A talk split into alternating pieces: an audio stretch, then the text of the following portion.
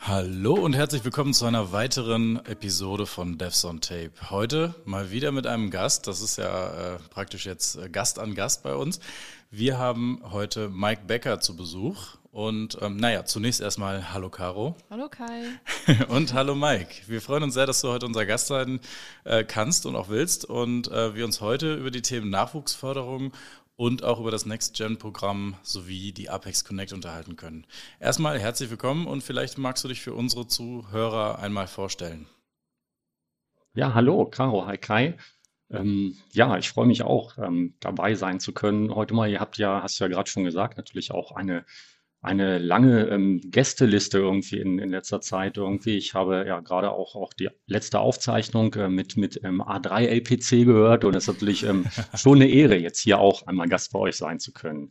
Ja, ähm, was soll ich sagen? Ich vers versuche kurz ein paar, paar ähm, Sätze zu mir zu sagen. Ich bin ähm, ja, ähm, Informatiker. Ich habe eine Ausbildung gemacht, ähm, Wirtschaftsinformatik studiert und ich bin aber seit ja mittlerweile über 20 Jahren letztendlich in der IT als, als Entwickler unterwegs. Davon, ich sagen, so gut ein bisschen mehr als zehn Jahre, jetzt die letzten zehn Jahre im Bereich Oracle, PLSQL und ähm, natürlich auch Apex. Ähm, eins unserer Lieblingsthemen und ja. Ähm, ja, also generell viele Jahre im, im Bereich ähm, ja, Datenbanken, BI, Reporting und so weiter unterwegs. Ähm, ja, ich bin ähm, seit einiger Zeit bei der Firma Triology verantwortlich für den Bereich Data Consulting und ähm, Data Solutions. Ähm, und dazu gehört natürlich insbesondere auch unser, unser ähm, ja, Oracle Apex Team ähm, darüber hinaus ähm, bin ich inzwischen ja regelmäßig mal auf ähm, Konferenzen mit Vorträgen unterwegs, ähm, nicht nur in Deutschland, manchmal auch in europäischen Nachbarländern. Ab und zu schreibe ich mal einen Blogartikel und ähm, ja, in diesem Jahr bin ich ja auch das, ähm, das erste Mal Teil des Orga-Teams der Apex Connect. Da freue ich mich sehr drauf. sehr spannend. Ähm, ja, und so meine Themen allgemein sind, sind Motivation, Begeisterung und auch Nach Nachwuchsförderung. Natürlich auch ein, ein Thema, über das wir heute sprechen wollen. Privat, ja, würde ich sagen, ich versuche ab und zu mal Sport zu treiben irgendwie oder mal ein Musikinstrument zu üben. Ähm, ich reise gern, fühle mich aber auch zu Hause und in meinem Garten sehr wohl. Sehr schön. Für die Hörer, die, die äh, das Bild, was wir jetzt gerade sehen, wir, wir nehmen ja remote auf, also Caro und ich sitzen in Hamburg ähm, und du bist uns zugeschaltet über eine Teams-Session. Äh, wir sehen im Hintergrund an deiner Wand ein großes Bild mit dem Apex-Schriftzug drauf, mit diesem Lautschriftzug und äh, dahinter ganz viel Wiese. Also ich glaube, das ist nicht dein Garten, oder? Das ist äh, nach wie vor dein Büro wahrscheinlich. Nee, das, das, ist, das ist einfach ein, das ist nicht mein Garten. Also ich wohne nicht im Büro tatsächlich. Das ist, das ist ein, ein Moosbild. Ähm, das ist ja, ist ja ähm, topmodern inzwischen irgendwie ähm, Schriftzüge und Bilder aus, aus echtem Moos zu haben. Und das ist tatsächlich ein, ein, der Hintergrund ist Moos und ähm, darauf aufgesetzt in so einer Holzoptik ist genau der Schriftzug, den wir alle kennen, Apex.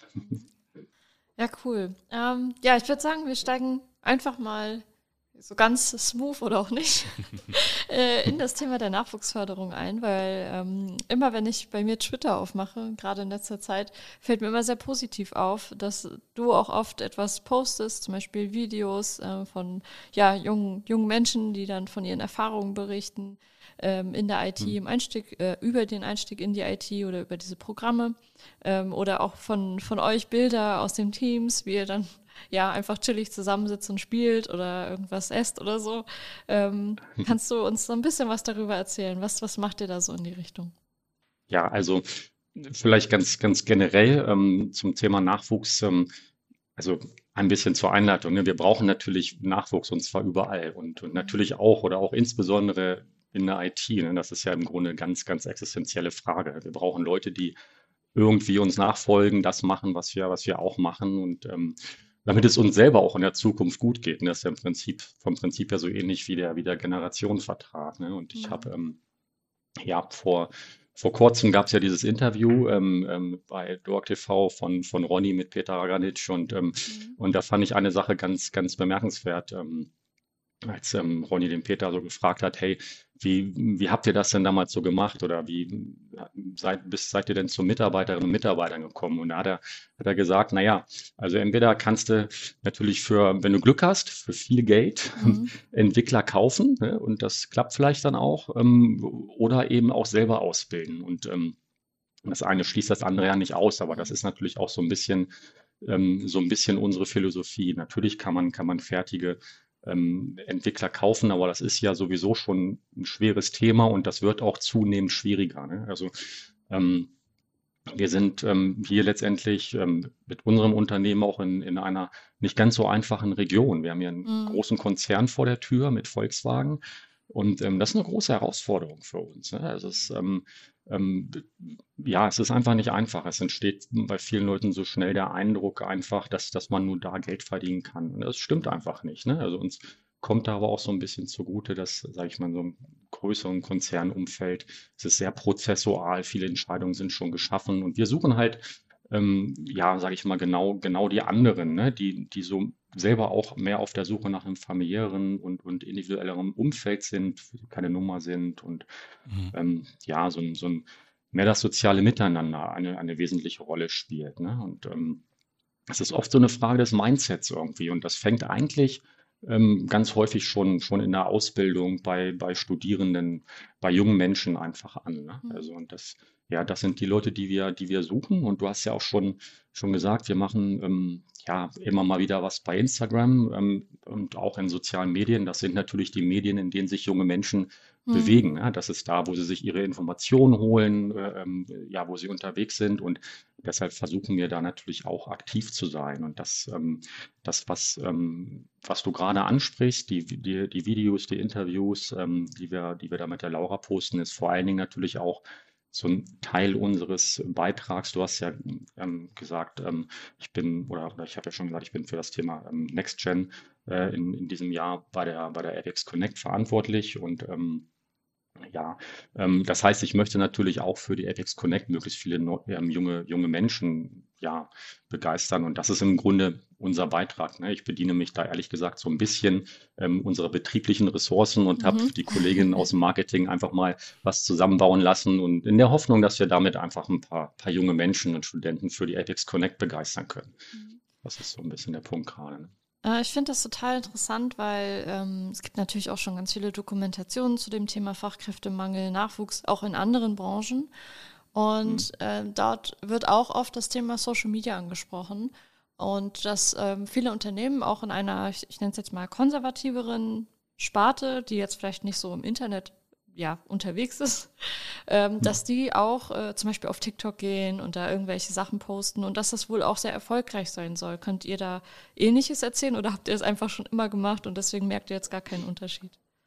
Ja, schwierig irgendwie. Weiß ich, weiß ich tatsächlich gar nicht. Also ich bin da ja auch, auch selber gar nicht immer überall unterwegs und ich mache das auch gar nicht alles selbst, sondern das sind ja auch, auch Leute bei uns, die gerade im Marketing da letztendlich sehr ähm, spezialisiert drauf sind. Ähm, es ist, ist ein bisschen unterschiedlich einfach, ähm, welche, also wenn wir zum Beispiel ähm, ja, uns Twitter angucken, das ist natürlich irgendwie ein, ein bisschen eine andere Welt, da gerade in, in, der, in der Oracle und Apex Community irgendwie ähm, gibt es da viele, sage ich mal, fachliche Informationen, fachlichen Input. Da kriegt man irgendwie eine andere Resonanz, als wenn du irgendwie bei, bei TikTok oder Facebook, da posten wir manchmal oder meistens einfach so, so, so, so Dinge, wo es so ein bisschen ums Wohlfühlen geht einfach. Mhm. Ne? Also so ähm, also wo wir ein bisschen so unser, unser Familienleben im Unternehmen zeigen einfach und versuchen damit einfach, also da, ähm, da geht es gar nicht so um Technologie, sondern einfach so ein bisschen ja um, um das soziale Miteinander zu zeigen, ähm, ja, wer sind wir und warum, warum ist es schön, hier mit dabei zu sein. Mhm. Äh, ich, ich meine, du, du, hast gerade erwähnt, dass das Volkswagen genau vor der Tür ist und dass es natürlich immer eine Entscheidung ist für, für Nachwuchskräfte ähm, oder Nachwuchstalente, ähm, sage ich jetzt mal, äh, ob die jetzt zu Volkswagen gehen oder ob die jetzt zu äh, deinem Unternehmen zum Beispiel kommen. Klar, auf der einen Seite ist es familiär, äh, ihr habt aber auch natürlich nur begrenzt Plätze. Also ich finde, das ist gut, dass es Volkswagen ja. und Co. gibt, weil die haben solche Ausbildungsprogramme, die können da richtig, richtig viele Leute ausbilden und auf den Weg bringen Solange sie mhm. dann danach zu uns kommen, solange sie danach dann sich Unternehmen suchen, wo sie halt nun mal eben nicht in diesem Prozess sind, wo alles quasi gestreamlined sind. Du gehst da rein, hast da eine Bande links, eine Bande rechts und du darfst deinen Weg geradeaus durchgehen, wenn du möchtest. Aber auch wirklich nur in diese Richtung. Das ist jetzt ein bisschen überspitzt gesagt. Bitte alle Hörer, die sich da jetzt angesprochen fühlen und vielleicht also auf den Schlips getreten fühlen, nimmt das nicht persönlich. Aber äh, ich glaube, wir kennen alle den Unterschied, wie es ist, in einem Konzern zu arbeiten oder auch in kleineren Firmen.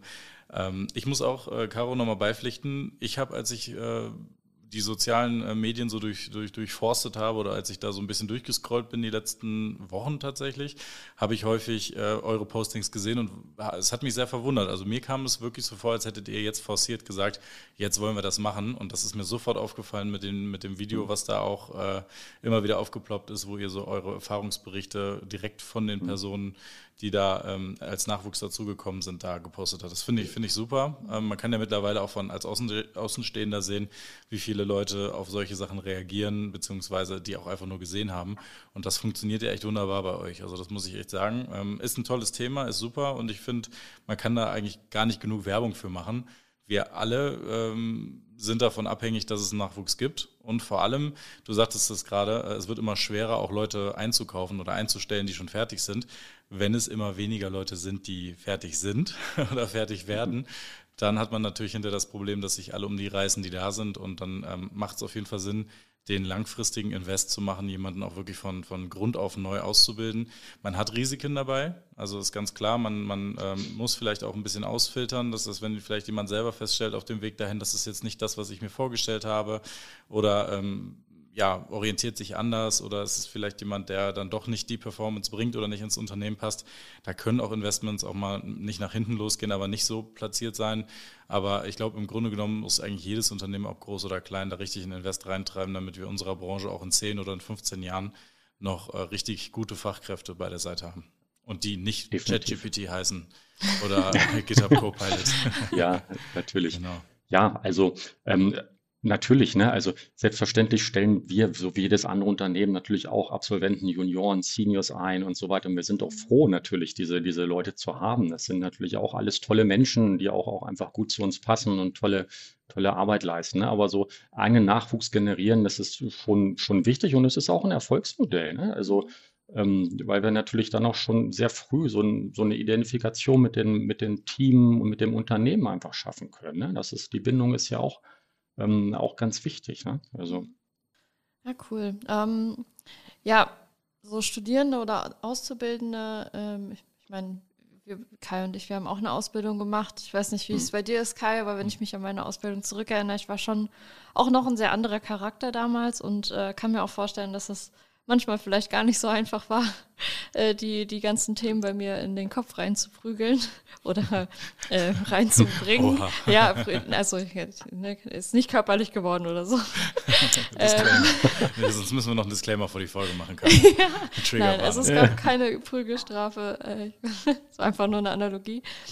Und ähm, magst du da vielleicht, beziehungsweise habe ich bei meinen ähm, bei meinen Mitschülern auch festgestellt, dass es teilweise sehr anders ist. Ich habe ja auch in der Gegend gelernt, also ich komme auch aus Braunschweig und habe meine Ausbildung auch dort in der Gegend gemacht und kenne natürlich dadurch auch äh, die Seite, wie das dann ist, was die Kollegen erzählen, die dann bei dem Konzern waren oder in der und der Beraterfirma oder in der und der Dienstleistungsfirma.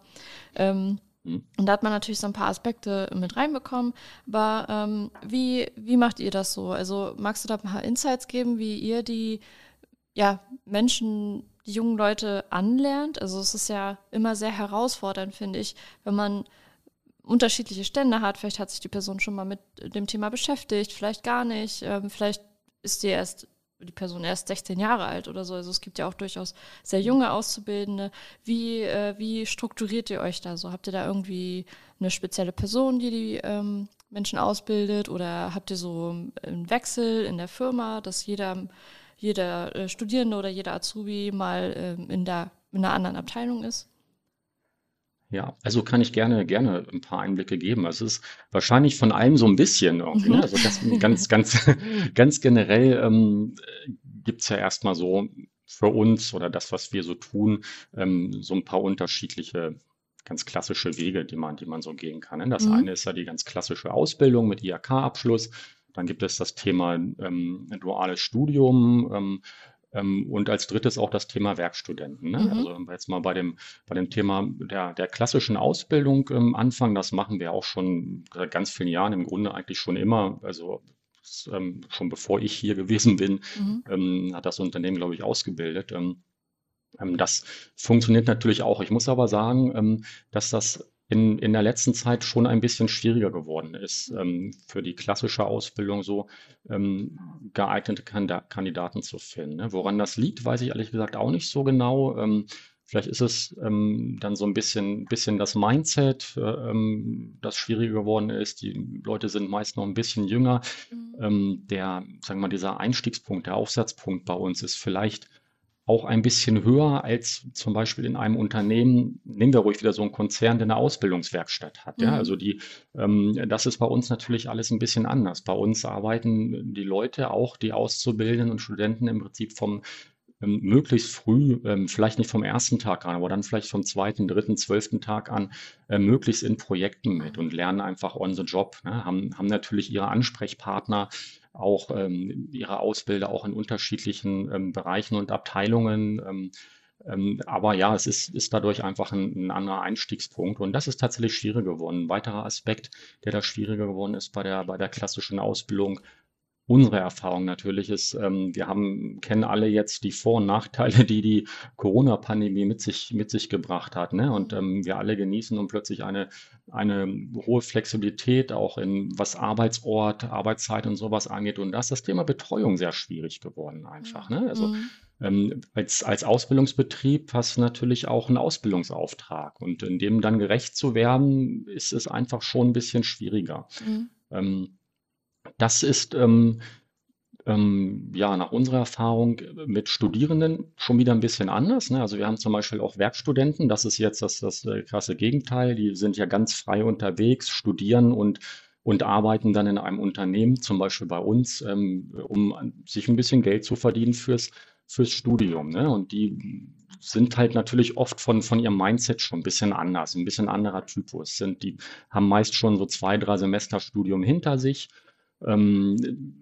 sind dadurch auch schon eigenständiger unterwegs als, als Studenten, haben ein bisschen konkretere Vorstellungen ähm, von ihrer eigenen Zukunft und, und ja, eine ja, anders oder weiterentwickelte ähm, Grundeinstellung vielleicht auch schon. Ne? Mhm. Ähm, auch bei denen gilt bei uns, dass sie ähm, eben nicht in der Ausbildungswerkstatt landen, sondern vom ersten Tag an wirklich in Projekten ähm, mitarbeiten. Ne? Das klappt natürlich gut in Pauschalprojekten, auch mit Azubis natürlich. Ne? Also mhm. Ähm, weniger letztendlich im Consulting-Bereich. Ne? Und das ist natürlich so ein, so, ein, so ein Punkt. Wir haben ja eigentlich dann gar keine äh, Bindung, äh, ähm, außer eben diesem Werkstudentenvertrag. Wir haben keinen Ausbildungsvertrag, aber wir helfen natürlich den, den jungen Studierenden damit, so ihr erlerntes Wissen ähm, aus dem Studium schon mal in die Praxis zu übertragen. Ne? Und ähm, natürlich versprechen wir uns da auch was von. Also das Ziel ist natürlich immer, ähm, die Leute auch ähm, am Ende ja, in, im Unternehmen zu, zu übernehmen und, und einzustellen und ja, sage ich mal, ausgebildete Entwickler zu haben. Und dann gibt es so diesen dritten Punkt, ähm, den wir auch ganz ähm, ja, ähm, ja, betreiben. Das ist eben das Thema duales Studium. Das ist ja vielleicht so ein bisschen die Mischung aus, aus beiden. Da sind die Studenten dann eben nicht mehr so ganz ganz so frei unterwegs. Wir sind natürlich an der, an der FH mhm. oder an der, an der Uni unterwegs und ähm, ähm, ja, wir finanzieren das Studium dann letztendlich und ähm, in den, sage ich mal, vorlesungsfreien Zeiten und ähm, in den Praxisphasen sind sie eben voll bei uns und, und arbeiten mit. Und das ist natürlich auch wieder ein ähm, weniger Freizeit für die, für die Leute, ein sehr hoher Anspruch einfach, ne, mhm. ähm, dem sie da, dem sie da gerecht werden müssen. Denn wir interessieren uns dann natürlich auch für die Noten, die mhm. die, die, jungen Menschen dann einfach, ähm, das ist ja klar, ne, wenn du denen das bezahlst, dann, dann willst du natürlich auch irgendwie ab und zu mal auf die Noten gucken und, aber nicht aus böser Absicht, sondern weil wir natürlich da helfen wollen und mhm. gucken und unterstützen wollen, wenn es irgendwo Schwierigkeiten gibt, ne, und, ähm, und auch die sind letztendlich in der Zeit dann bei uns, wenn sie bei uns sind, heißt also vorlesungsfreie Zeiten oder auch natürlich die Praxisphasen, die jeder Studierende auch kennt, ne, auch in der Regel voll mit in Projekten ähm, zusammen in den Teams oder mit den, mit den Kolleginnen und Kollegen unterwegs. Und ähm, ja, ähm, sind einfach sehr früh schon einfach ähm, an das Team gebunden, identifizieren sich mit dem Unternehmen, auch mit den Technologien übrigens, mit denen wir arbeiten, zum mhm. Beispiel Apex, was ja sonst ähm, noch ja nicht unbedingt jeder kennt, wenn du mal so an die Hochschulen gehst. Mhm. Ja, das wollte ich auch schon fragen, ob ihr denn feststellt, weil ich habe, also es ist nicht nur ein Gefühl, das ist ja de facto so, dass äh, Oracle jetzt nicht unbedingt als so sexy empfunden wird von den Leuten, mhm. dass sie das gerne mal machen möchten. Viele gehen ja gerade im Entwicklungsbereich eher in, ich sag mal, in Anführungszeichen modernere Richtungen. Und ähm, wie habt ihr da so die Erfahrung gemacht? Gibt es da irgendwie so Berührungsängste oder ist da doch eine gewisse Offenheit da auch bei den Werkstudenten? Hm.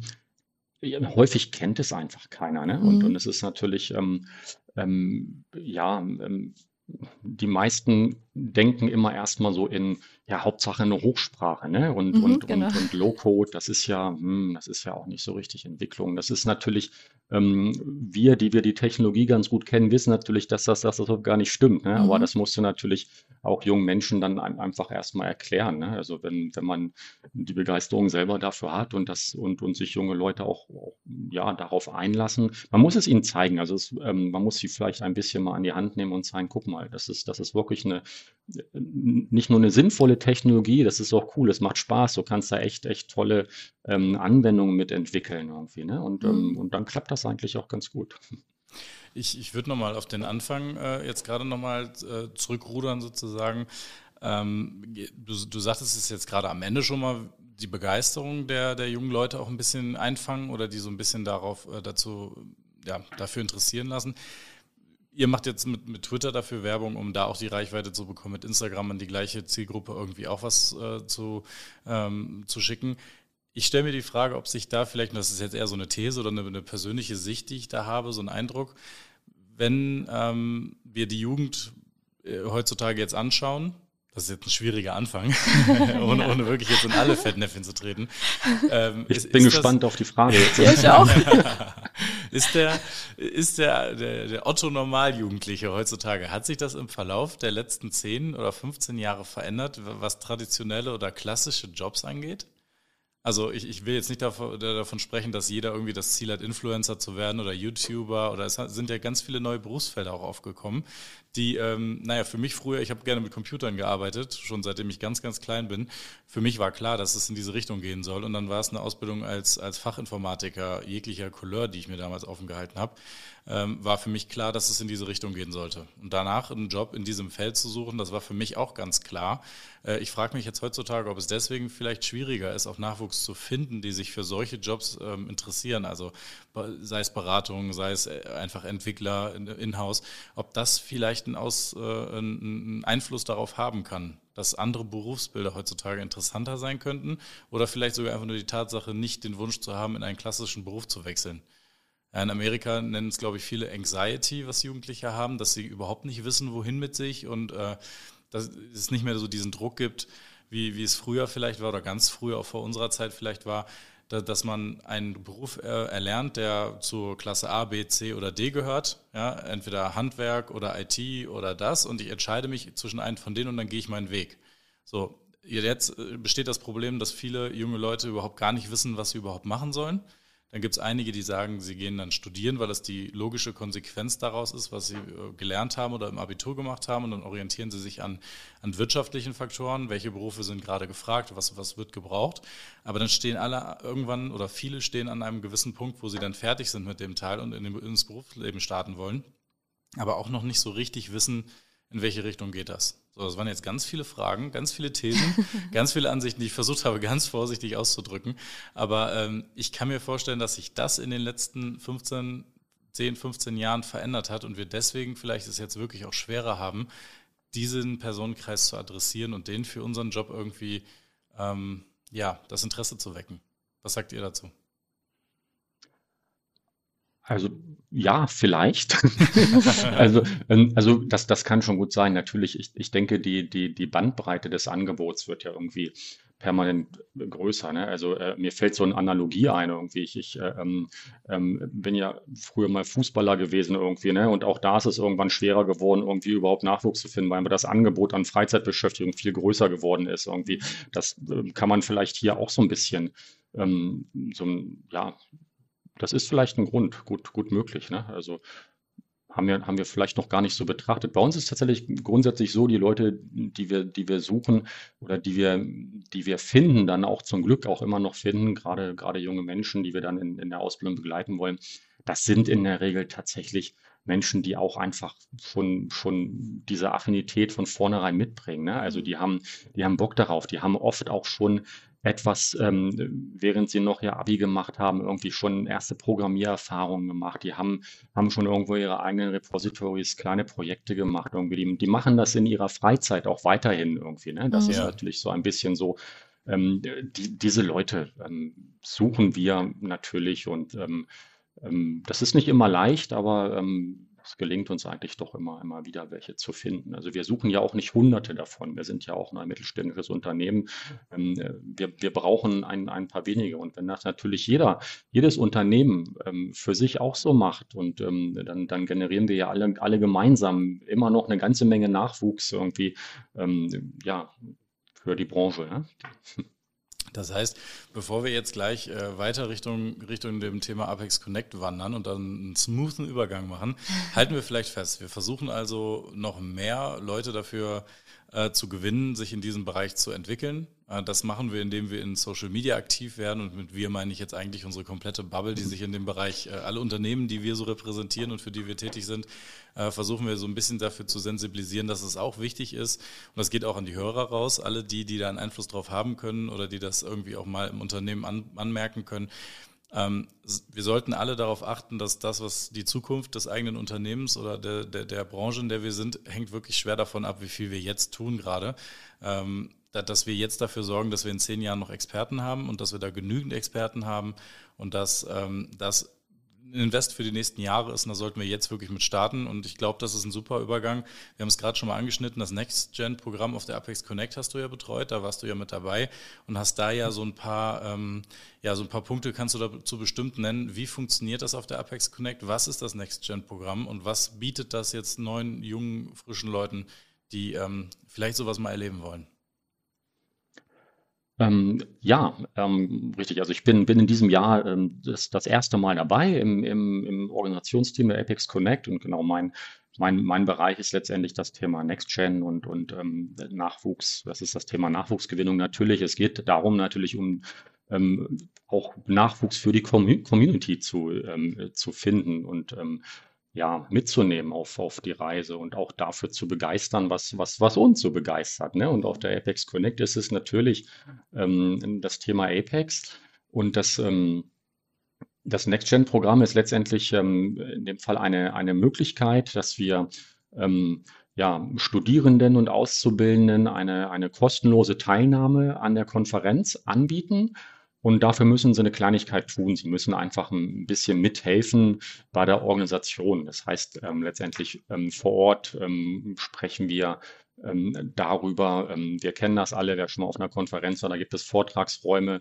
ähm, da ist so ein bisschen Technik. Es geht darum, einfach, einfach, sage ich mal, bei der Gestaltung in den Vorträgen einfach, also nicht im Vortrag selbst zu unterstützen, sondern die, die Speaker und die Organisation so ein bisschen zu unterstützen. Ne? Also es ist nicht wirklich wirklich Arbeit. Wer, wer das, ähm, die, den Erfahrungsbericht von Laura gesehen hat, irgendwie sagt so, ja, man, man nennt es Arbeit, es ist aber selbst aus studentischer Sicht nicht wirklich Arbeit. Es ist einfach ähm, ein bisschen mitmachen und dafür hat man eben die Möglichkeit, kostenlos an der Konferenz ähm, teilzunehmen. Und, und was hat man nun davon als, als Student oder als ähm, ja, ähm, Studentin? Ähm, ich denke, es ist ähm, generell erstmal für, für jeden interessant, ähm, der irgendwie offen ist für, für, für neue oder andere Technologien. Man muss jetzt nicht unbedingt Oracle Vorkenntnisse haben oder, oder schon Datenbank-Affinität haben. Es ist einfach, glaube ich, interessant, ähm, auch für, auch für klassische oder, oder junge Menschen, die dem klassischen Entwicklungspfad folgen möchten, einfach auch mal etwas, etwas Neues ähm, kennenzulernen. Ne? Denn da sind natürlich viele erfahrene Entwickler, Experten, Speaker, ähm, mit denen man sich austauschen kann, von denen man was lernen kann, auch über den Tellerrand schauen kann. Und, Und wir versuchen ja auch insbesondere über das Next-Gen-Programm auch dafür zu sorgen, dass die jungen Menschen auch die Möglichkeit haben, ähm, mit diesen Leuten in Kontakt zu kommen und eben nicht so wie die, wie die ähm, jungen Newbies sozusagen in der Ecke stehen und, und zugucken, sondern sie mhm. sollen ja integriert werden. Das ist ja übrigens ja auch das, das Motto. Es das heißt ja vor allen Dingen auch Apex Connect. Also wir wollen ja, wir wollen ja, ähm, ja uns connecten, das, das, das Netzwerk vergrößern und dazu sollen natürlich dann auch ähm, die Studierenden gehören. Und da können wir auch nochmal an der Stelle erwähnen. Also wenn wir jetzt sehen, ähm, wir, wir gucken auf die Ticketseite von der, von der Apex Connect Konferenz. Das äh, wird natürlich jetzt, wenn wir äh, die Folge ausstrahlen, wahrscheinlich nicht mehr verfügbar sein, aber das nehmen wir jetzt mal exemplarisch, das Ticket. Ähm, das Early Bird Ticket für die Apex Connect für zwei Tage äh, kostet derzeit 800 Euro. Das äh, ist angebracht, definitiv. Und das sage ich jetzt nicht nur, weil ich auch in dem Orga-Team sitze und wir die Preise ja irgendwo auch, äh, ja, die, die kommen auch irgendwie zustande. Das ist es auf jeden Fall wert. Das ist für jeden Besucher, ist es das wert, das äh, Geld auch zu investieren, vor allem für die Firmen auch. Ähm, gar nicht mal so, so schwierig. Äh, würde ich mich jetzt mal aus, aus dem Fenster lehnen. Aber das ist etwas, was ein Student dann kostenlos bekommt. Und ähm, das dazu gehört halt nicht wirklich nur ein vollgepacktes Programm mit allen möglichen Sessions, ob jetzt, äh, ich nehme jetzt nicht zu viel vorweg dem Apex Connect-Thema selbst, aber ähm, ganz viele Sessions, Einsteiger-Sessions, wo man wirklich alles neu lernen kann mit einem Experten zusammen bis hin zu Fachvorträgen, die in eine gewisse Ecke äh, gehen und, und, spezielle Themen in der Tiefe be behandeln, können äh, die, die Studenten da natürlich mit ein bisschen, ein bisschen Arbeit verbunden, die da das Leben der Konfer oder die Konferenz selber zu dem machen, was sie sind, auch noch an diesen äh, Vorträgen teilnehmen und können sich das angucken und können danach mit den Speakern sprechen. Und das sind Deutschland oder auch europaweit und teilweise auch in unserer Bubble weltweit bekannte Speaker, mit denen man da einfach äh, vor so einem Raum mal kurz in Kontakt treten kann, sich vorstellen kann und sagen kann, was man so vorhat und was man machen kann. Das darf man auf keinen Fall unterschätzen. Und, und das ist ja auch der, der Hauptbestandteil dieser Konferenz. Deswegen heißt sie Apex Connect weil nicht nur Fachkräfte, Experten, die, die sich im Zweifel eh schon kennen, äh, da zueinander finden, sondern weil eben diese Experten auch in Kontakt mit denen kommen, die es mal werden wollen. Und das ähm, nochmal mit dem Preis von 800 Euro für die, für die zwei Tage, die man da vor Ort in dem Hotel auch ähm, ist, ist das ähm, ein, super Angebot, was eigentlich kein Student, der sich ernsthaft für, für die Zukunft in diesem Bereich interessiert, ähm, liegen lassen sollte. Es gibt, ähm, fair enough, noch ein äh, On-Demand-Ticket, wo man sich die Sachen online angucken kann, hinter die Videoaufnahmen. Da fällt natürlich der wichtigste Teil weg, das Connecten. Da kann man sich nur die Lerninhalte hinter angucken. Ähm, das ist natürlich wesentlich äh, günstiger, aber äh, ja, also wie gesagt, da, dazu spreche ich jetzt einfach mal auch an alle Hörer von uns, die vielleicht noch im Studium sind oder das vorhaben. Äh, dieses Programm wird es nicht nur dieses Jahr geben, das äh, können wir eigentlich, glaube ich, schon mal so sagen. Das ist, gehört mit zu der DNA von, von der Apex Connect. Das war in den letzten Jahren so und auch in diesem Jahr wird es, ähm, oder in den nächsten Jahren wird es auch weiterhin so sein. Ähm, Safe Harbor Statement würde Oracle jetzt sagen. ist, aber ich kann ja. mir nicht anders vorstellen, dass, dass wir das nicht auch die nächsten Jahre weitermachen. Und wer sich dafür interessiert, auch wenn es vielleicht dieses Jahr nicht mehr klappen sollte zeitlich, dann bitte nächstes Jahr frühzeitig dafür ähm, einfach mal bei uns melden und, und nachfragen oder bei der Konferenz melden, was man denn tun kann, um daran teilzunehmen. Das ist wirklich äh, eine, eine super, super Möglichkeit, um nochmal mit Experten in Kontakt zu treten, mit anderen Studierenden ähm, in Kontakt zu treten, aber auch vielleicht, das ist auch eine tolle Perspektive, mit Unternehmen, die in diesem Bereich gerne Leute einstellen und auch gerne Leute fördern, ähm, dass, dass man das alles mitnehmen kann auf so einer Konferenz. Ja, ich, also ich, bei mir ist es ja auch schon ein bisschen her und äh, ich, ich werde auch nicht müde, es zu betonen. Also ich war auch schon in diesem Programm drin. Vielleicht nicht unbedingt von der Connect, weil die gab es damals noch nicht, aber von der äh, Konferenz und Ausstellung, also von einer anderen Konferenz. Und ähm, ich fand das total wertvoll und auch für mich als äh, ja doch eher introvertierten Menschen, der auch Probleme hat, dann vielleicht den Anschluss zu finden, diese Möglichkeit mit den Referenten äh, oder Dozenten sprechen zu können, ähm, weil man halt einen Grund hat und dann spricht man einfach mit denen ab. Und dann war das damals immer so, dass man halt so Karten hochgezeigt hat. Und ich meine, auf der Connect gibt es das auch. Und dann zeigt man halt so fünf Minuten vor Schluss die gelbe Karte und zum Schluss dann die rote Karte oder sowas. Und das muss man dann auch entsprechend ab, ähm, ja, abgrenzen und absprechen und ähm, ist immer ganz witzig, weil es gibt so ein paar äh, ja, Pappenheimer, die immer überziehen und dann ist das so ein Running Gag und ähm, genau, okay. ähm, und das ist halt einfach, ich weiß nicht, es ist einfach cool vom, vom Gefühl her, es ist lustig und dort gibt es viele Unternehmen, viele Aussteller und ja, also ich finde, ich persönlich finde immer, das ist eine Erfahrung wert, wenn man dann nur einmal hingeht und es gefällt einem nicht, ja gut, dann geht man halt nicht mehr hin, aber ähm, ausprobieren kann man es, weil die Einstiegshürde, finde ich, persönlich ist recht niedrig. Und die, und die Konferenzen, das gehört ja, wie äh, unsere Hörer wahrscheinlich jetzt schon in mehreren Folgen oder fast in jeder Folge wahrscheinlich irgendwie mitbekommen haben von uns, gehört es ja mit zu unserem Job, dass wir auf vielen Konferenzen unter, äh, vor Ort sind und dass wir da unter anderem natürlich Podcasts aufnehmen, aber auch unsere Vorträge halten oder Vorträge anschauen. Äh, und da muss ich wirklich sagen, dass bei der Apex Connect äh, diese Atmosphäre und die Community wirklich einen super tollen Zusammenhalt auch zeigt. Und wer die letzte Folge mit Samuel Nietzsche gehört hat, der wird ja auch das ähm, äh, ich kann es jetzt nicht zitieren, aber ähm, das, was er gesagt hat zum Thema, wie er auf der Apex Connect, was er für, für einen Eindruck bekommen hat und für ersten, einen ersten Kontakt mit der Community von uns bekommen hat, war tatsächlich Caro, die vor einem Raum auf ihn gewartet hat und, und ihn sofort einfach mitgenommen hat und gesagt hat, ja, hi, du bist jetzt auch da, finde ich super, toll, komm doch mit äh, hier auf der Konferenz, du gehörst jetzt hier direkt dazu, sage ich jetzt mal. Mhm. Und das ist dies, der Spirit, der auf der Apex Connect herrscht. Und das ist das, was äh, ich gerade damit sagen wollte, dass wir viel auf Konferenzen unterwegs sind. Das würde ich sagen, ist auf der Apex Connect wirklich außerordentlich ähm, äh, nochmal bemerkenswert, dass, dass wir da eine toll zusammenhängende Community haben und dass da jeder, der dazu kommt, wirklich mit offenen Armen äh, aufgenommen wird. Es klingt jetzt sehr schnulzig, aber ich, ich mache das nur auch schon ein paar Jahre mit und ich habe sehr, sehr viele Studenten, ja, das geht mir ein Herz auf. Also, wir, haben viele Studenten die letzten Jahre immer dabei gehabt und ich glaube, wir sind alle spätestens bei der Abendveranstaltung alle so, äh, so gut zusammengekommen und haben so uns so toll ausgetauscht und die Kontakte, die laufen auch weiterhin äh, und, und man sieht sich dann irgendwann wieder in irgendwelchen Projekten oder bei Unternehmen oder man hilft sich gegenseitig. Und ähm, das, das ist alles eine Win-Win-Win-Situation, äh, wenn man diese Chance in Anspruch nimmt, die einem hier geboten wird. Absolut, kann ich nur, nur zustimmen. Ich habe da übrigens ähm, tatsächlich auch eine, eine Parallele mit Sam, weil auch Caro eine meiner ersten Kontaktpersonen war auf oh. meiner ersten Apex Caro. Connect. ich ich auch gerade. ja, also ich glaube, es war 20, 2018 irgendwie in, ähm, in Düsseldorf oder so ungefähr. Ähm, ähm, genau, bin ich das erste Mal auf meiner, meiner oder auf meiner ersten Apex Connect unterwegs gewesen und ich erinnere mich auf jeden Fall daran, Caro, dass, dass du auch eine der, der ersten warst mit den ich. Und das gilt aber letztendlich für alle, ne? so mhm. wie, wie, ähm, wie ihr es auch gerade gesagt habt, einfach, ähm, dass einfach, ähm, es gibt ja eigentlich auch die, diese, diese Unterschiede gibt es einfach nicht. Wenn man, wenn man so das erste Mal so in die Berührung kommt damit, dann hat man so ein bisschen, oh, das ist der Speaker und der und der ist so gut und, und so den kenne ich nur von Twitter irgendwie und, und dann ist man irgendwie dabei und merkt, dass ähm, das ist überhaupt gar nicht so, weil, weil, weil, weil jeder mit jedem sich unterhalten kann. Es guckt keiner mhm. einen komisch an, sondern es werden einfach alle, alle Leute, die, die Interesse haben und Bock haben, einfach herzlich aufgenommen und ähm, du kannst dich mit jedem unterhalten, auf der Abendveranstaltung mit jedem ein Bier oder eine Cola oder was auch immer man gerne haben möchte trinken. Und, und das ist total toll. Und auch, ähm, ich habe auch damals schon, schon beobachtet, wie, wie toll auch einfach ähm, ja, junge Menschen, Studierende einfach ähm, dann da vom ersten Moment dann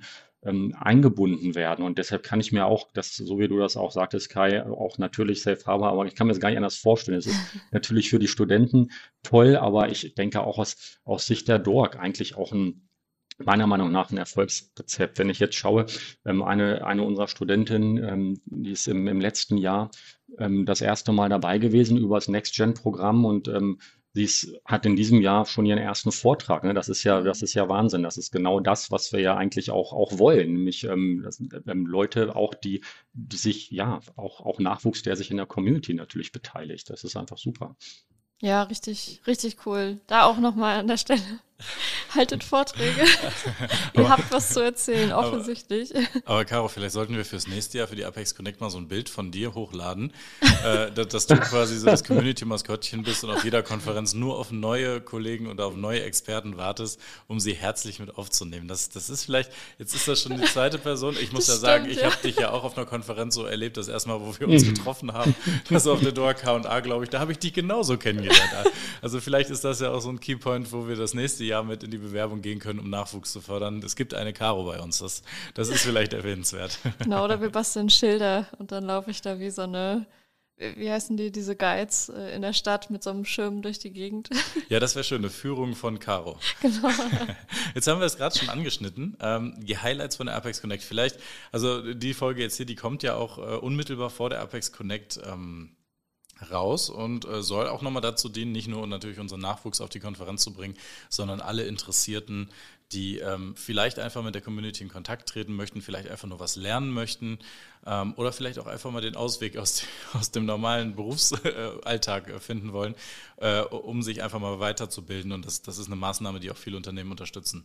Wenn wir jetzt die Key Facts von der Apex Connect dieses Jahr uns mal anschauen, ähm, vom zeitlichen Raum, ich kann jetzt nicht sagen, äh, vom aktuellen Zeitpunkt an, wie viele Wochen es noch sein werden.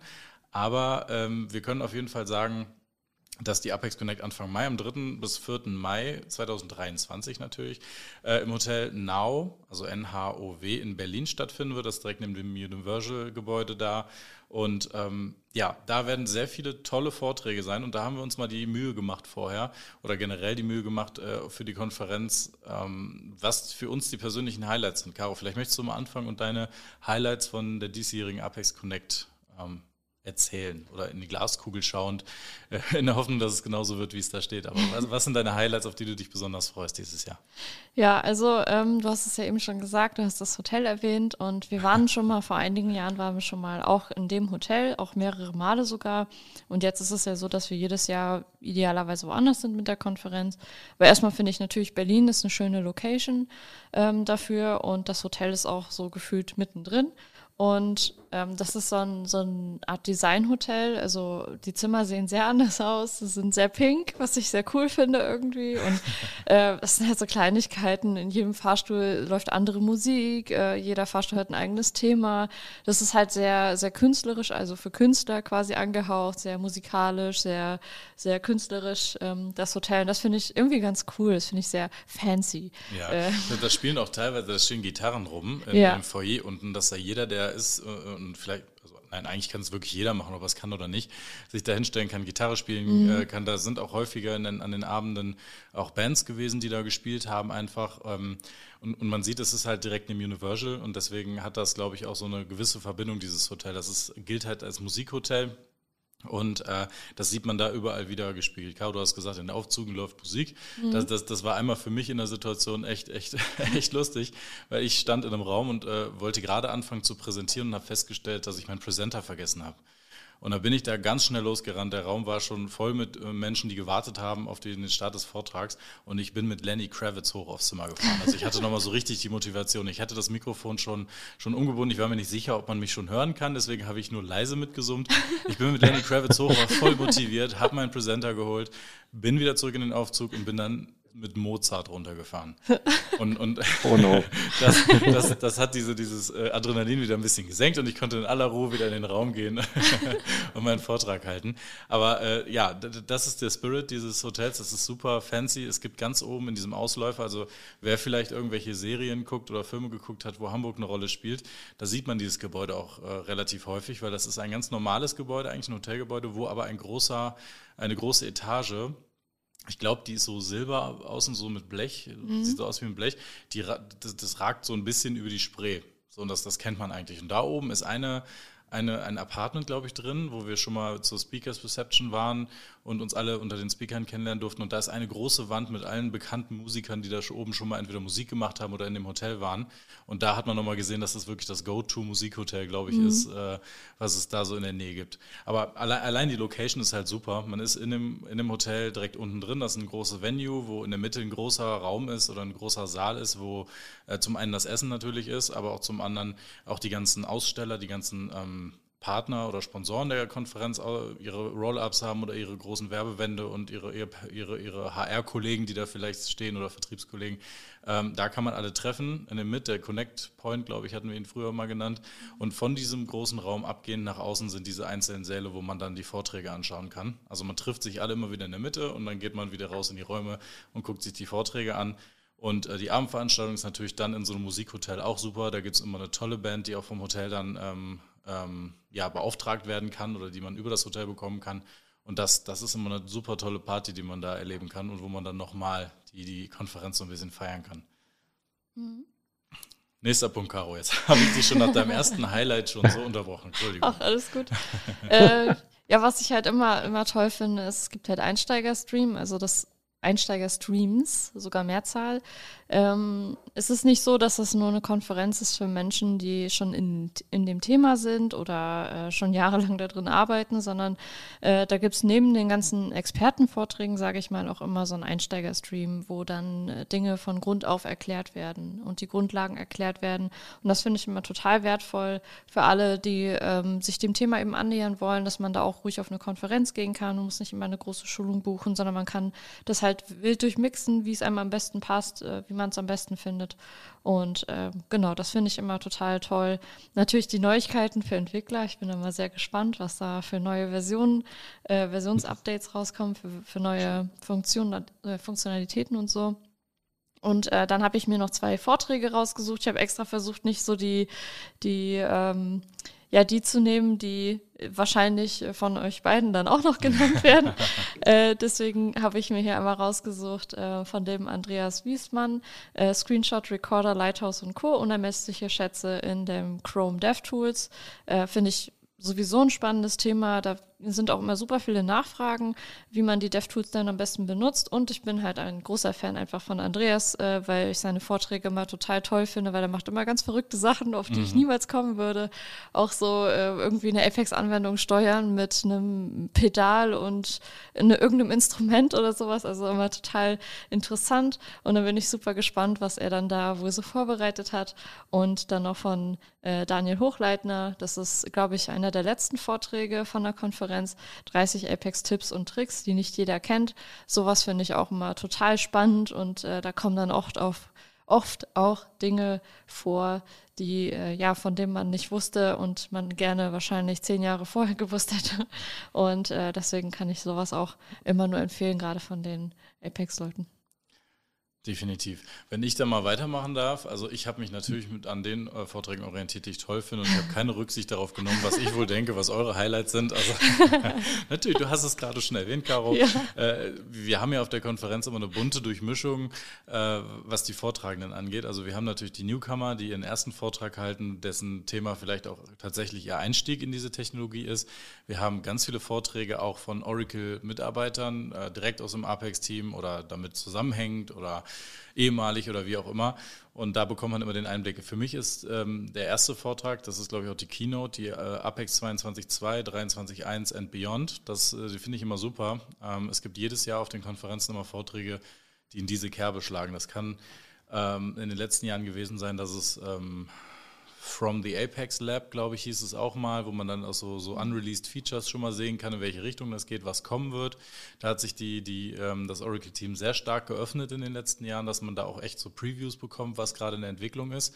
Da freue ich mich sehr drauf, um einfach zu sehen, wie sieht die Roadmap aus. Wir haben sehr viele Wünsche aus der Community äh, gesammelt und auch an Oracle getragen und wir wissen ja, dass das Apex-Team äh, selbst vor Ort auch auf den Konferenzen ist und auch immer dankend diese Tipps oder äh, diese Wünsche annimmt. Da bin ich gespannt, wie viel davon jetzt in den nächsten Versionen von Apex einfließen werden. Und ähm, als zweiten, zweites Highlight für mich äh, habe ich noch was gesehen. Wer hätte das gedacht nach den letzten Folgen dieses Podcasts? ist äh, GitHub Copilot, ähm, der Vortrag von Robert Marz. Da bin ich mal gespannt. Das ist ein Erfahrungsbericht, der jetzt, glaube ich, über ein Jahr mit GitHub Copilot als mhm. AI-Unterstützung in der, in der Entwicklung äh, geht. Da bin ich wirklich richtig gespannt, äh, inwiefern jemand, wenn das wirklich als Power-User genutzt wurde, wirklich intensiv auf die, auf die ähm, äh, zum Test gebracht wurde. Wie gut kann mich das bei der Entwicklung unterstützen? Den Vortrag werde ich mir definitiv anschauen. Und ähm, auch natürlich Kundenberichte sind für mich immer ganz interessant, weil das dann nicht nur die Theorie ist, sondern inwiefern wird das, worüber da gesprochen wird, auch wirklich bei einem Kunden oder bei, bei einem Endkunden sozusagen eingesetzt. Und dazu gehört für mich auch der Vortrag, der über nachhaltige Lieferketten bei Volkswagen mit Oracle Apex betrifft. Weil jeder kennt das Unternehmen, äh, Apex kennt, wir haben ja gerade schon festgestellt, eigentlich ja, so gesehen eigentlich kaum jemand mhm. außerhalb aus unserer Bubble. Ähm, und wenn man dann sieht, dass bei den großen Konzernen, bei denen man das vielleicht nicht wirklich erwarten würde, dass gerade so ein Framework Anklang findet, äh, was, was, gibt es da für Einsatzfelder, wo, wo das gemacht wird? Und deswegen habe ich das für mich als Highlight rausgezogen. Ich persönlich freue mich natürlich auch über die tollen Folgen Devs on Tape, die wir da aufnehmen werden, ja. auf der Konferenz natürlich. Äh, ich glaube, ein kleines Goodie haben wir dann noch, das äh, werden wir noch nicht verraten, aber was wir dann für die Konferenz vorbereitet haben, ähm, das, das wird nochmal was sein, was wir bisher noch nicht gemacht haben. Wir sind gespannt auf tolle äh, Gespräche und natürlich freue ich mich auch auf die Abendveranstaltung. Das ist immer was ganz Besonderes. Da trifft man ganz viele Leute wieder und nochmal in einer anderen Atmosphäre und Umgebung als sonst. Und äh, ja, da freue ich mich, alte, alte Bekannte wieder zu treffen, teilweise nach Covid das erste Mal und auch neue Menschen kennenzulernen, die ähm, ja, mit denen man vielleicht in Zukunft dann mal mehr zu tun haben möchte. Das sind für mich die Highlights der Konferenz dieses Jahr. Mike, wie sieht es bei dir aus? Ähm, ja, also ich, ähm, also erstmal freue ich mich natürlich auch sowieso ähm, riesig ähm, einfach jetzt auf, auf diese Konferenz. Nicht nur, weil ich jetzt auch Teil des Orga-Teams bin, sondern, sondern ganz, ganz allgemein auch, äh, ich bin natürlich in gewisser Weise Teilnehmer und, und ähm, äh, möchte Vorträge hören, sehen und auch mit Menschen sprechen. Und ähm, letztes Jahr hatten wir ja, sage ich mal, nach, nach der Covid-Pause ähm, endlich mal wieder eine, eine Vor-Ort-Konferenz. Ich hatte das Gefühl, im letzten Jahr war, war alles noch ein bisschen verhaltener irgendwie, weil wir natürlich ein bisschen ähm, alle ein bisschen ja Vorsicht haben walten lassen und, und ähm, ich habe aber jetzt schon tatsächlich das, das Gefühl, dass mehr Leute wollen, dass, dass, ähm, auch mehr passieren wird. Man, man sieht das, denke ich, auch an den ähm, ja, an den Zusagen der, der Aussteller, der Sponsoren, die da sein werden. Mhm. Und ähm, ja, insofern freue ich mich einfach, einfach riesig auf die Konferenz. Ich muss sagen, ich habe nicht, was die Vorträge angeht, ich bin immer nicht so der Typ, der, der jetzt so diesen, diese, diese ein oder zwei ähm, ja, ähm, Top-Favoriten hat, ähm, vielleicht einfach, sag mal, so ein, so ein, so die Tipps, so wie ich, ähm, wie ich die Konferenz sehe. Ich habe immer so gern so ein bisschen, ein bisschen die Mischung. Das sind zum einen so Dinge, die ähm, ähm, Kai, die du auch schon, schon genannt hast, natürlich vom, vom Oracle Apex Team. Was gibt es Neues natürlich, ne? Ähm, äh, als Keynote Apex ähm, 22.2, 23.1 in Beyond wahrscheinlich von, von Carsten Czarski und, und so weiter, aber auch ähm, Neues rund um REST Data Sources. Das ist immer, sage ich mal, so die eine Seite so, was, ähm, was immer spannend ist, was gibt es Neues und, und da wird immer ganz viel vorgestellt, ähm, was für neue Features gibt es ähm, oder auch oder auch nicht unbedingt neue, aber einfach Dinge, die ich einfach noch nicht gesehen, noch nicht ausprobiert habe. Und dann finde ich aber auch tatsächlich immer die andere Seite ähm, sehr spannend, nämlich ähm, so Erfahrungsberichte. Ne? Was, was, haben, was haben Leute jetzt im, im echten Projektleben für Erfahrungen gemacht? Ne? Also mit, mit irgend, irgendwelchen Dingen. Zum Beispiel fällt mir da auch sowas äh, ähm, auf oder ein, was, was du genannt hast, GitHub Copilot ähm, Erfahrungen aus einem Jahr ähm, AI-gestützter Softwareentwicklung, aber auch ähm, das Thema ähm, Entwicklung offline-fähiger Apex-Anwendung. Ich glaube, da bist du sogar, glaube ich, bist du, glaube ich, sogar Co-Speaker Kai. Mhm. Ähm, so, sowas finde ich immer gut, einfach ähm, so ein bisschen die Gegenüberstellung auf der einen Seite, was kann man eigentlich theoretisch machen und auf der anderen Seite ähm, dann auch die Vorträge zu sehen und zu hören, was haben Leute wirklich für, für Erfahrungen gemacht. Denn das ist doch immer noch mal ein bisschen was anderes als das, was, was, was theoretisch so geht, was es so an Features gibt.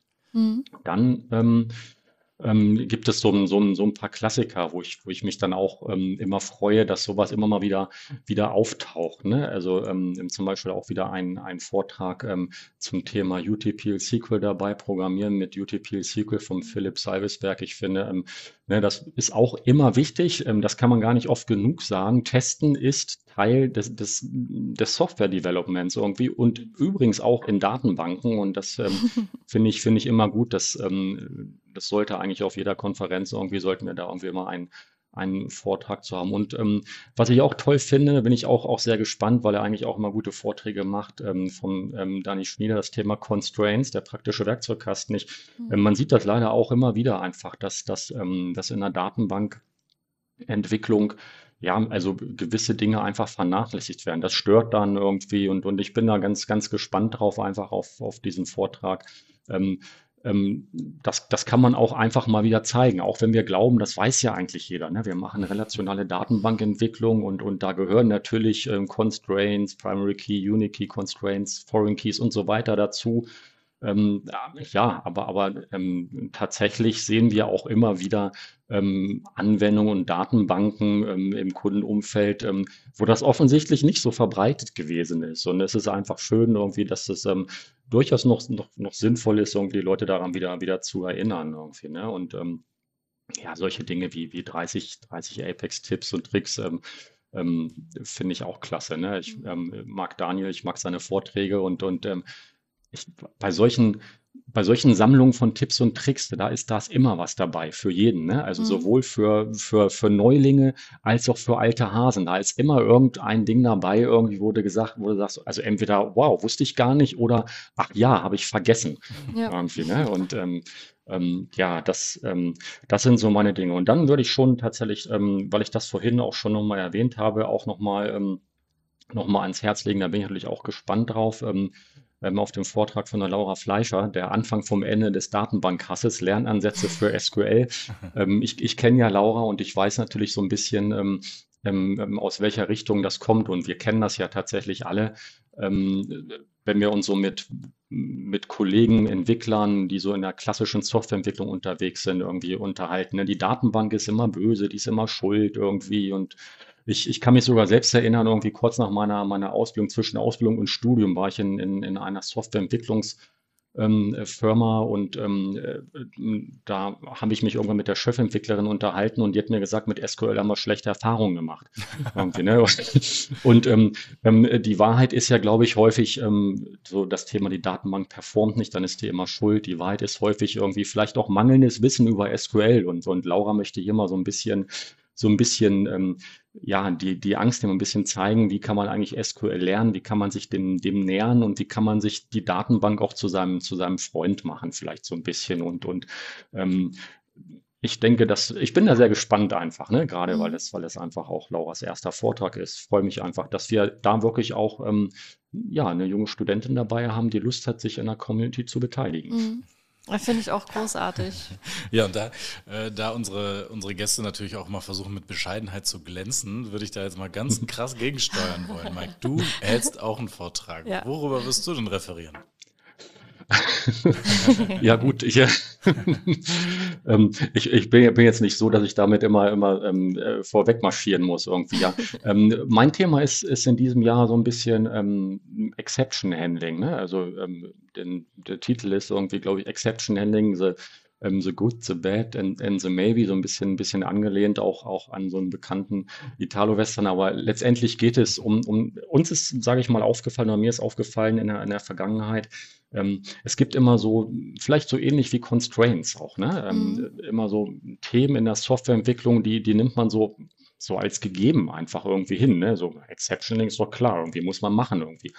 Aber wer spricht eigentlich mal drüber? Und wir hatten mhm. im letzten Jahr auf der DORG-Konferenz äh, und Ausstellung in, im September war die ja im letzten Jahr ähm, mhm. im Rahmen dieses Barcamps eine ganz interessante ähm, Diskussion über das Thema Exception Handling und, ähm, und da ist äh, ja uns allen eigentlich so ein bisschen aufgefallen, wir, wir suchen eigentlich alle so nach diesem, diesem einen Weg. Wie geht eigentlich Exception Handling? Wie macht man es richtig irgendwie? Ne? Und ähm, ähm, das ist das Thema, was ich so ein bisschen aufgreifen möchte. Ne? Ähm, ich bin sicher, dass es mir nicht gelingen wird, diesen einen Weg, ähm, wie geht eigentlich Exception Handling äh, aufzuzeigen. Aber es, es geht tatsächlich ein bisschen darum, ähm, einen Überblick zu geben. Was, was, was gibt es eigentlich? Ähm, was sind vielleicht gute Beispiele? Was sind schlechte Beispiele?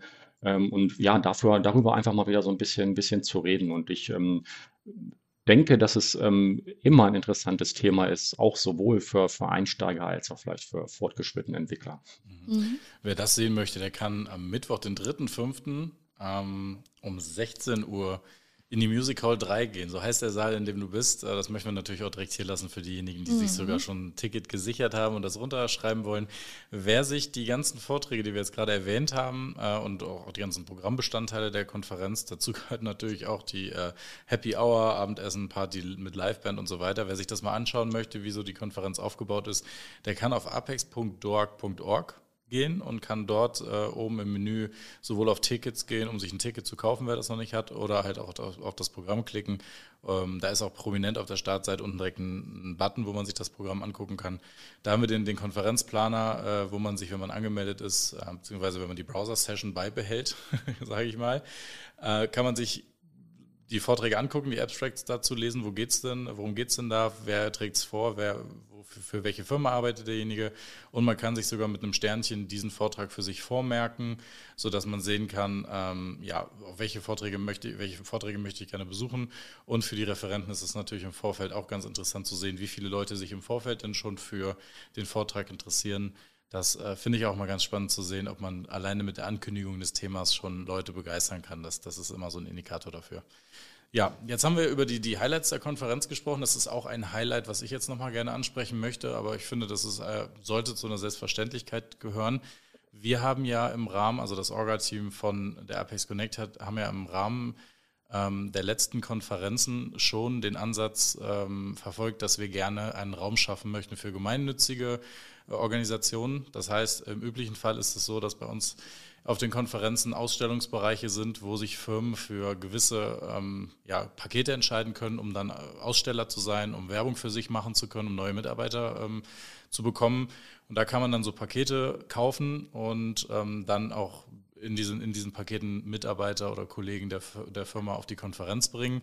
Da haben wir dann aber das, das Angebot noch ein bisschen erweitert. Und zwar möchten wir für ähm, gemeinnützige Zwecke oder gemeinnützige Vereine, äh, vielleicht auch gemeinnützige Unternehmen, je nachdem, denen die Möglichkeit schaffen, kostenlos auf der Konferenz für, für ihr Thema zu werben. Und das eine, was mir auch jetzt ganz besonders im Kopf geblieben ist, ähm, ist, wir hatten in der Apex Connect vor, ich bin mir jetzt gerade nicht sicher, ob es zwei oder drei Jahre her ist, oder drei oder vier sogar schon, wenn man Corona jetzt einfach mal so als kurze Phase noch im Kopf hat, äh, in, in Bonn, da gab es eine, eine, eine Geme einen Verein, der hat sich für Brillen, günstige Brillen ähm, in Afrika, glaube ich, eingesetzt. Die, die haben gesagt, für jeden Euro, den wir irgendwie bekommen, können wir so und so viele Brillen oder können wir eine Brille herstellen und den Menschen in den Ländern, wo die, die vielleicht sonst nicht Zugang zu solchen ähm, für uns Selbstverständlichkeiten haben, dass, dass dieses Unternehmen das für die möglich macht und dafür auch Spenden sammelt. Und, und eine weitere äh, gemeinnützige ähm, ein gemeinnütziger Verein ist die Freie Ukraine. Und ich glaube, Mike, da warst du involviert und hast auch da mitgeholfen, dass das möglich gemacht wird, hast den Kontakt aufgebaut und hast das ähm, angeleitet. Ich weiß, dass es das auch in der Apex Connect in Phantasialand auch schon gab. Vielleicht kannst du mal berichten, was, äh, wofür steht die Freie Ukraine und was, was machen die auf der Konferenz und ähm, ja, wie ist der Kontaktaufbau da entstanden? Ähm, ja, kann ich, kann ich gerne auch was dazu erzählen, natürlich. Also, ähm, also erstmal ist es natürlich, glaube ich, einfach eine, eine, eine ganz gute Sache. Ne? Wir, wir sind ähm, also unabhängig davon, welche gemeinnützige Organisation wir jetzt da vor Ort haben. Ähm, wir sind ja, sage ich mal, alle in der IT tätig und ich denke, uns geht es ja allen nicht schlecht irgendwie ähm, ähm, äh, finanziell und, und ähm, wir haben auch gewisse Möglichkeiten und das ist schon, ähm, schon eigentlich auch eine ganz gute Plattform natürlich für die gemeinnützigen Organisationen, einfach dort sich mal zu zeigen irgendwie. Ne? Es geht natürlich darum, dass sie zeigen, was, wer sie sind, was sie machen und am Ende des Tages natürlich auch ähm, für Unterstützung zu werben. Und ähm, ja, wir hatten im, im letzten Jahr das, das, ähm, das erste Mal die, die, ähm, den Verein Freie Ukraine Braunschweig e.V ähm, zu Gast. Der Kontakt ist so, so ein bisschen durch Zufall entstanden. Ich bin, ähm, wir haben ja jetzt seit, seit mittlerweile etwas über einem Jahr diese, diese ähm, Kriegssituation in Europa und ich bin damals relativ kurz danach ähm, ähm, unterwegs gewesen ähm, zur ukrainischen Grenze in, in Polen, um ein paar Spenden hinzubringen und habe dann auch sozusagen ein paar Flüchtlinge mitgebracht, die, die halt irgendwie da weg wollten, verständlicherweise. Und bin dann während wir noch unterwegs auf der Rückfahrt waren, wir wollten diese, diese Menschen, das waren zwei Frauen mit, mit, ähm, mit ihren Kindern, wollten wir nicht einfach in so einer Flüchtlingsunterkunft ähm, abladen. Ähm, und dann habe ich unterwegs mit meiner Frau telefoniert, die hat dann, während ich mit meinen Bekannten und den Flüchtlingen unterwegs war, ähm, versucht, hier Kontakte zu finden, wo wir diese Menschen unterbringen können. Und so ist letztendlich der Kontakt zu diesem Verein ähm, entstanden, die ähm, zur damaligen Zeit, kurz nach Kriegsausbruch, natürlich immens damit zu tun hatten, irgendwie diese ähm, Hilfsorganisationen für die Flüchtlinge, die nach Deutschland kommen. Also sie sind auch nicht nur hier in der Region Braunschweig aktiv, sondern, sondern durchaus auch bundesweit vernetzt und auch Richtung Ukraine vernetzt. Also das war das, was sie ähm, natürlich eine große Herausforderung, die sie vor einem Jahr hatten. Aber ähm, sie haben auch früh angefangen, ganz andere Dinge zu machen, nämlich auch wirklich sich um Hilfslieferungen ähm, zu kümmern, die, ähm, die in, die in Richtung Ukraine gehen. Ne? Medizinische ähm, Artikel, äh, Medikamente, Krankenwagen, Fahrzeuge und so weiter. Jetzt aktuell ähm, das Thema Generatoren einfach, ne, um, um die Stromversorgung aufrechtzuerhalten. Irgendwie. Und ähm, ähm, ja, ich freue mich, ähm, dass, dass Sie auch ähm, in diesem Jahr wieder, wieder Lust und Interesse haben, ähm, dabei zu sein. Und ich denke, Sie werden uns auch ein bisschen zeigen, wie sich, wie sich Ihre Arbeit in, dem, in den letzten zwölf Monaten verändert hat und, und auch ja, ein Stück weit weiterentwickelt hat. Auch die mussten ja, sage ich mal, das muss man sich mal vorstellen. Ne? Den Verein gibt es ja schon länger, weil es auch den Krieg schon länger gibt. Aber von heute auf morgen mit Ausbruch dieses, dieses massiven Krieges irgendwie, ähm, also auf etwas ganz Neues einstellen. Ne? Das, das, mhm. das sind ja ehrenamtliche Leute, die dort auch arbeiten und, und auf die prasselte von, von einem Tag auf den anderen eine enorme Last ein.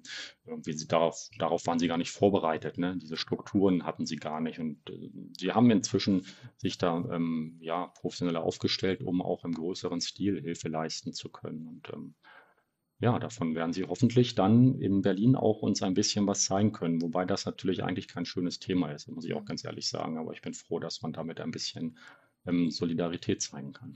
Mhm. Meine, meiner Erinnerung nach, ich kann mich erinnern, dass die Freie Ukraine dann auf der letzten Konferenz eine, eine Videosequenz abgespielt hat mhm. in der Mittagspause und auch da hat man erkannt, dass es doch für viele Menschen, die auf der Konferenz waren, ein Thema war, was vielleicht bekannt war, aber auch noch nicht so greifbar war. Und da konnte man sehen, wie die Aufmerksamkeit wirklich auch da war und sich alle dafür interessiert haben, wirklich ähm, mehr Insights dazu bekommen, was da passiert, was der Verein macht. Und das fand ich wirklich äh, toll, dass, dass es nicht nur Unternehmen waren, die da standen und mit den Personen gesprochen haben, um ihre Ziele zu erreichen, sondern auch, dass da reger Betrieb an dem Stand von, von der freien Ukraine äh, zu sehen war. Und da gab es diese, diese Bändchen, die da geflochten wurden. Und da hat man dann auch immer mehr Leute auf der Konferenz gesehen, die diese Bändchen entweder am Rucksack hatten oder am Handgelenk hatten.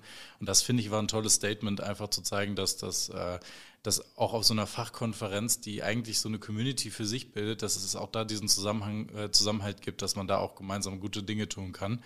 Ähm, das das finde ich super die, ähm, eine weite, ein weiteres Unternehmen, was wir dieses Jahr erreichen konnten damit, also wir, wir sind da natürlich auch selber immer mit unterwegs, dass wir überlegen, wen könnten wir denn aktiv ansprechen, um diese Plattform bereitzustellen, weil das es reicht nicht nur, das auf eine Webseite zu packen und sagen, jeder, der möchte, kann hier. Äh, da müssen wir schon aktiv nachfragen. Und dieses Jahr haben wir es dann auch geschafft oder zeitlich uns damit ähm, äh, Zeit, Zeit genug gehabt, mit äh, Oxfam zu sprechen, die auch auf der Konferenz äh, uns besuchen werden und da auch da auf einem Stand ähm, uns, uns ihre Themen präsentieren dürfen. Also wir versuchen dann tatsächlich auch auf der Konferenz die, den Raum zu schaffen, da auch nicht nur ein Unternehmen und auch nicht nur für einen Tag äh, da sehen zu dürfen, sondern dass wir da auch reichlich Möglichkeiten schaffen, damit die Unternehmen sich und ihre Ziele da für uns einfach mal präsentieren können oder diese Vereine. Und ähm, das, das ist auch ein, nicht Novum, sage ich mal, aber das ist etwas, was auf anderen Konferenzen nicht so präsent ist. Auch ein weiterer äh, toller, toller Punkt der Apex Connect für dieses Jahr. So, Absolut. jetzt, also ich, ich finde, ich, ich bin super, super hyped und super pumped auf diese Konferenz ja. zu gehen. Ich freue mich schon total. Es ist auch ja gar nicht mehr lange hin und äh, es ist noch zu früh, die Tasche zu packen. Ich glaube, da werde ich komisch angeguckt, wenn ich jetzt schon alles zusammenfasse. ja. Aber wir stecken natürlich auch schon echt knietief in der Planung drin. Äh, die Konferenz hat natürlich immer einen ganz, ganz langen Vorlauf. Die Verträge für die Locations sind immer ganz früh schon unterschrieben. Dann geht die ganze Planerei los, das Bewerten, das, das äh, Vorbereiten von Infotexten, von, von äh, Marketing-Sachen. Das, das, ist, das ist ein Riesenteam, die da zusammenarbeiten. Und da äh, freue ich mich darauf, wenn das alles so in die Tat umgesetzt wird und dann jetzt, ich glaube, von dem Zeitpunkt, wo wir aufnehmen bis zur Konferenz, sind es ja echt nur noch ein paar Tage, Wochen. Caro, ich gucke mal zu dir rüber. Ich, ich, glaube, äh, wir haben da gar nicht mehr so viel Zeit jetzt vor uns. Ich versuche mich jetzt schon mal da in den Zeitpunkt reinzuversetzen. Ähm, Jegliches Zeitgefühl schon verloren. Ja. Ja. Absolut, absolut. Ja, die, die, Vorfreude ist da. Ähm, wir wollen gerne in diesem Podcast hier, in dieser Episode auch gerne den Abschluss daran finden, dass wir dir die Fragen stellen, die wir ähm, in den meisten Fällen unseren Gästen stellen um äh, einfach mal so ein bisschen mehr noch von dir zu erfahren. Das sind vielleicht keine genau keine, keine Tech-Fragen äh, oder auch keine Fragen zur Konferenz, wie wir es gerade hatten, sondern unsere Kategorien lauten rein hypothetisch, ganz privat und Konsum. Und da möchten wir dir jetzt gerne einfach mal unsere Fragen stellen, um deine Einschätzung aus dem Bereich äh, zu erfahren. Oh mein Gott. so schlimm wird es nicht, Mike. Nein. Alles gut. äh, ja, ich fange einfach mal an. Ähm, und zwar möchte ich dir die erste Frage stellen aus dem Bereich rein hypothetisch. Nämlich, mit welchem Thema würdest du dich gerne beschäftigen, mit dem du dich heute noch nicht beschäftigst? Boah, oh mein Gott. Ich, das ist, das ist so schwierig. Ey. Ich, ich, ich, ich, ich, ich, ich, das ist mein Problem. Ich bin, glaube ich, zu, zu ähm, vielseitig interessiert irgendwie. Mhm. Ich möchte, ich möchte ähm, mal einen Pilotenschein machen. Ich möchte gerne mit einem Segelboot losfahren. Es ist, äh, ja. also das kann ich nur mit alles und nichts so beantworten. Es ist Ja, aber ein Pilotschein, ein Schifffahrts-, ich weiß nicht, Binnenschifffahrtsschein, ich weiß jetzt nicht, wie, wie deine Vorstellung von der Größe dieses Vehikels ist, aber äh, ja, zu Luft, zu Wasser. Ah ja, ein, ein Leben wird einfach zu kurz sein, um, um mhm. alles zu machen. ja, nur jetzt werden wir nicht melancholisch. Also einen Flugschein kriegst du schon noch hin. Das kriegen wir hin und dann ja. fliegen wir vielleicht zur nächsten Apex Connect in 2024. Das sollte machbar sein. Mike, wir kommen ja. darauf zurück. Ein Podcast in, in, wie viel Kilometern Höhe? Ich weiß ja nicht, auch wie groß dieses Vehikel sein soll. Aber äh, da bitte nicht so bescheiden mit den Träumen und Wünschen sein. Dass da, da drücken wir dir richtig doll die Daumen. Äh, noch eine Frage aus dem Bereich rein hypothetisch. Wenn du einen technologischen Trend in den letzten Jahren ungeschehen machen könntest, welcher wäre das? Und jetzt fang bitte nicht wieder mit Oh mein Gott an. Lass mich kurz überlegen. Wisst ihr, was mich, was mich, ähm, also bei, bei allen positiven Effekten, die wir vielleicht auch, auch ähm, jetzt in den letzten Jahren in, in, dieser, in dieser Pandemie irgendwie hatten, das ist natürlich die, die Online-Zusammenarbeit. Wenn mich eine Sache nervt, dann ist es wirklich dieser, dieser, dieser Status online, offline belegt irgendwie, ne? dass man irgendwie gefühlt permanent irgendwie ähm, weiß jeder sofort, wo du bist, was du machst, dann wirst du grün, dann klingelt sofort. Ich höre von anderen Leuten, die, die werden von ihrem, von ihrem, von ihrem Chef überwacht, oh, du, du warst in der Mittagspause eine halbe Stunde zu oh. lange gelb irgendwie. Also ich finde das ganz furchtbar. Ja. Irgendwie. ich, ich finde, das kann, das, das kann weg. Also. Caro, wir sollten notieren. Ich kenne da so einen so, so, so einen Blog-Eintrag, wo es darum geht, wie man Teams automatisieren kann, damit man die Farbe regelmäßig wechselt und äh, am besten immer im Presenter-Modus. Damit will ich nicht sagen, dass ich das gemacht habe, aber ich bin auch in der Situation, dass ich nicht überwacht werde bei uns. Zum Glück. Ja. Okay, dann äh, nehme ich mal an, bin ich jetzt dran mit der nächsten Frage und ich würde dir gerne eine stellen aus ganz privat.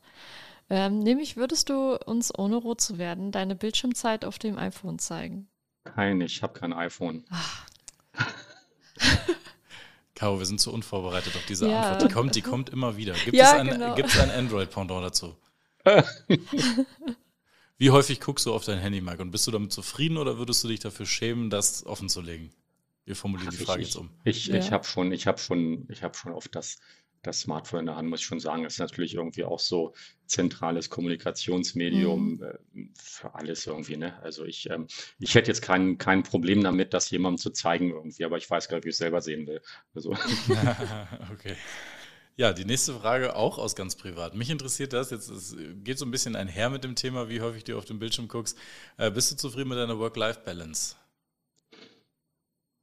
Also ähm, ich ich verwende diesen Begriff Work-Life-Balance ähm, gar nicht so, so gerne. Also es fühlt sich irgendwie immer so an, als wenn man irgendwie sich entscheiden muss, jetzt das eine oder das andere. Ich verwende lieber so diesen Begriff des Work-Life-Blending und das ist tatsächlich auch das, ähm, was, was ich lebe, was bei mir auch sehr gut funktioniert. Bei mir vermischen sich die Dinge einfach. Ich, ich, ich, ähm, ich finde es nicht so schlimm irgendwie, ähm, wenn ich auch mal irgendwie, äh, keine Ahnung, ähm, auf Mallorca bin, irgendwie ähm, in einer kleinen Ferienwohnung auf der Terrasse bei Sonnenschein irgendwie meinen Laptop aufzuklappen, um mal kurz was zu machen irgendwie. Es gibt echt schlimmere Orte, an denen man arbeiten könnte irgendwie. Also, ähm, und ähm, also ja, ich bin, ich bin zufrieden. Also ich, ich habe da eigentlich einen ganz guten Weg für mich und, und ist gut. Da liegt es auch tatsächlich, glaube ich, äh, bei, den, bei, den, bei den Gästen, die wir bisher im Podcast hatten, auch genau, genau in, dem, in dem Punkt, oder wie, wie nennt man das genau in dem Mittel? Nee. Im Spektrum? Genau in dem Spektrum. Naja, du siehst das genauso wie viele andere Gäste, die wir bisher mhm. in dem Podcast hatten, Stimmt, auch, dass, ja. dass wir irgendwie äh, Jobs gefunden haben oder in, in, Berufen arbeiten, in denen, wir, in denen wir gar kein großes Problem damit haben, da, wo wir so zufrieden auch mit unserem Job sind, dass man diese Trennung gar nicht so klar braucht. Mhm. Das ist ein ganz wichtiger Punkt übrigens, ne? Das ist ja das Thema ähm, Motivation einfach. Also so Arbeitszeit ist Lebenszeit, ne? Ist so, so auch ein bisschen mhm. mein Motto. Und die soll ja Spaß machen und die, die muss Spaß machen. Das wäre ja traurig irgendwie. Also, ähm, weil ich damit so viel Zeit verbringe, irgendwie, wenn, wenn, wenn mir das jetzt keinen Spaß machen würde. Also ich, ich weiß natürlich, dass es nicht ähm, sage ich mal, jedem vergönnt ist irgendwie, ähm, ähm, also einen Job zu haben, der ihm richtig viel Spaß macht. Aber, aber ich würde es jedem gönnen und, und es ist sehr strebenswert, irgendwie ähm, jedem dabei zu helfen oder möglichst vielen Menschen dabei zu helfen, ähm, ja, ein, einen Job zu machen, der ihnen Spaß macht irgendwie. Ein mhm. Thema ähm, ähm, Nachwuchsförderung in der IT. Ne? Ja. Das stimmt. Da, damit kommen wir in das Thema Konsum. Ich glaube, Caro, du bist wieder dran. Genau, ich, ich, äh, ich dränge mich mal vor. Nein, nein, mit ankündigen. äh, genau, nämlich aus dem Konsumbereich. Äh, also du bist ja auch in unserem Universum, sag ich mal, unterwegs in unserem technischen und da interessiert mich immer ganz besonders, wie du News und neues Wissen konsumierst. Es gibt ja sehr, sehr viele Kanäle und äh, was davon konsumierst du und wie oft? Und ähm, ja, erzähl mal. Okay, also ich, ich, ähm, ich habe da keinen, keinen speziellen Favoriten irgendwie oder so. Ne? Also ich, ich, ähm, ich, ich ähm, das, das fängt an, manchmal lese ich eine ganz klassische Zeitung, also tatsächlich in gedruckter Version, wenn sie irgendwo liegt. Manchmal lese ich sie online, mal gucke ich irgendwie Fernsehen. Äh, ich konsumiere natürlich auch ähm, soziale Medien, hangel mich dadurch. Ich lese mal ein Buch oder höre mal ein Buch. Also es ist ähm, irgendwie, ja, ganz gemischt. Mhm. Hörst du auch Technikbücher als Hörbuch?